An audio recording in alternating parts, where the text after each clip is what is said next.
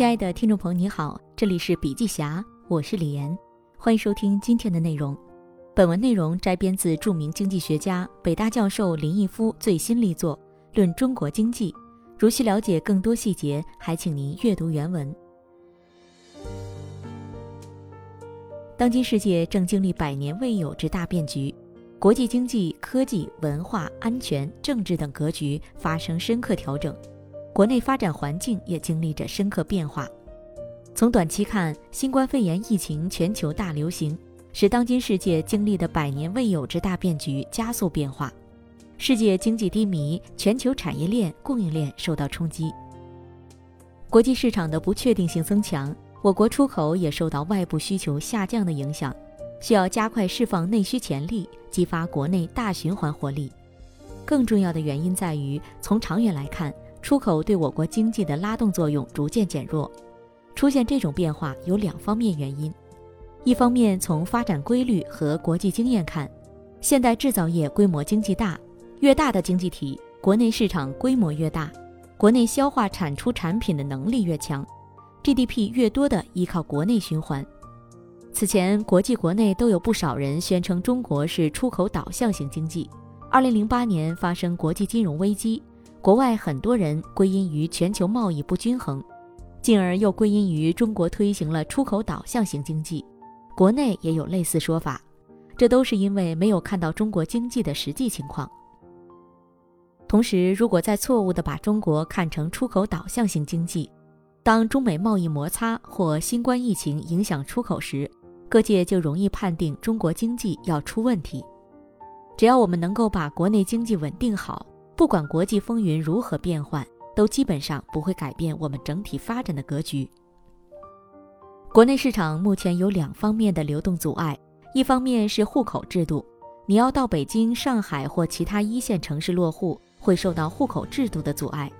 我们要发展，那么就要对户籍制度进行适时改进。另一方面是房价的阻碍，一个大学刚毕业的学生要到一线城市工作。房价高则不利于人才的跨地区流动，基本上年轻人对房价很难适应，所以我们也必须解决这个问题。土地市场这几年在农村集体土地入市政策上面有些放开，也在探索，但实际上这个市场还没有完全建立起来，所以土地功能的发挥随着我们结构的调整，要怎样来支持我们的经济发展，还要继续完善。构建新的发展格局，最终是通过改革的手段。一方面发挥市场的作用，要有效的市场；另一方面也要有有为的政府，抓住痛点难点。有些需要政府来制定政策、落实政策。目前我国商品和服务市场发展迅速，但要素市场发展仍存在堵点，应加快要素市场化改革。具体而言，在资本要素的金融市场。要通过结构改革补中小金融短板，让农户、中小微企业等市场主体得到更多金融支持。在人才市场，要通过户籍制度改革和让房子回归用来住的功能等举措，疏通人才跨区域流动的障碍。在土地市场，要深化农村集体土地入市制度改革。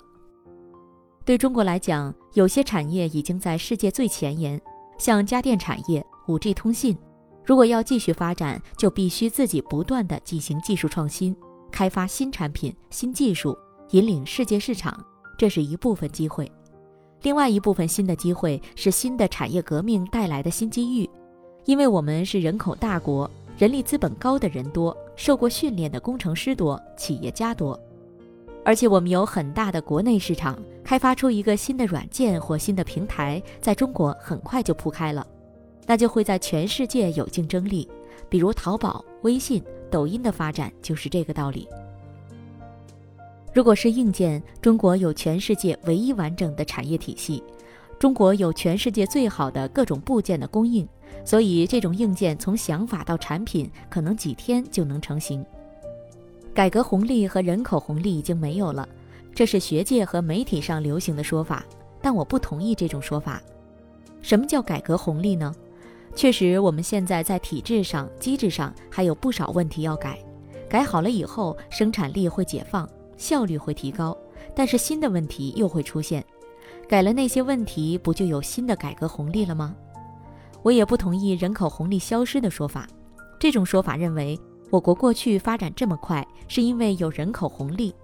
理由有两个：一是把劳动力从生产力水平低的农村转移到生产力水平高的城市制造业；二是原来计划生育使出生率减少，提高了劳动人口在总人口中的比重。但我觉得这只说到中国经济增长快的一些次要原因。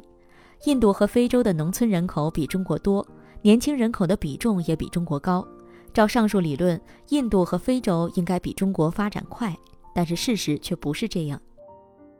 首先，我认为人口红利理论的重点在于把劳动力从低生产力水平的行业转移到高生产力水平的行业，比如把农村劳动力人口转移到城市制造业。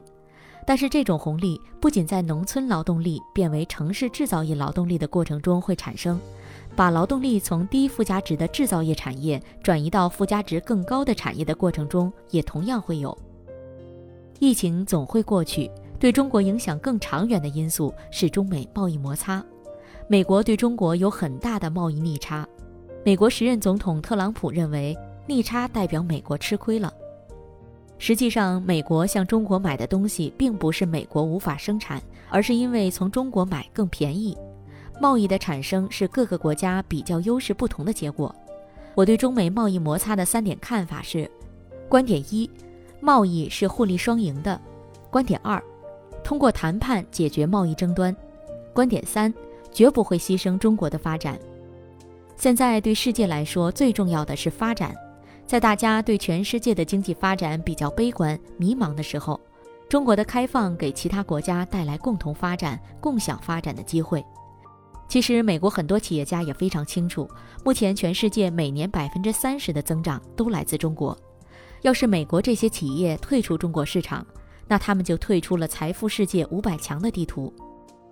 我相信，美国的企业家、美国人民也希望分享中国发展的机遇。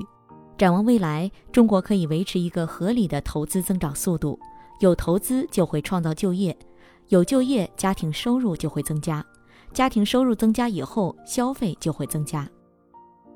所以，中国到二零二八年或者宽松一点，到二零三零年，还有每年百分之八的增长潜力。利用国内的有利条件，我判断实现百分之六左右的增长没有问题。好了，今天的内容分享就到这里，感谢您的收听，亲爱的听众朋友，听了今天的分享，您有什么感受呢？您可以在评论区留言，有什么意见或建议，也可以告诉我们。同时呢，笔记侠分享在各大音频平台，喜马拉雅、懒人听书、蜻蜓、乐听、三十六课、荔枝等都有发布，搜索“笔记侠”即可关注。